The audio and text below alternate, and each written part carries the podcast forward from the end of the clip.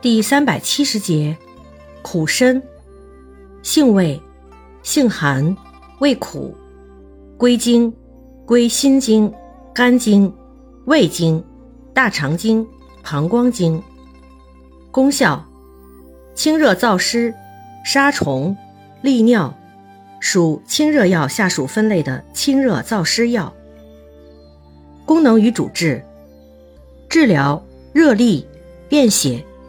黄疸、尿闭、赤白带下、阴肿阴痒、湿疹、湿疮、皮肤瘙痒、疥癣麻风。外用还可治疗滴虫性阴道炎。药理研究表明，苦参有抗心律失常作用，有降压作用。其煎剂对结核杆菌、痢疾杆菌、金黄色葡萄球菌、大肠杆菌均有抑制作用。对多种皮肤真菌也有抑制作用，还有利尿、抗炎、抗过敏、镇静、平喘、祛痰、升高白细胞、抗肿瘤等作用。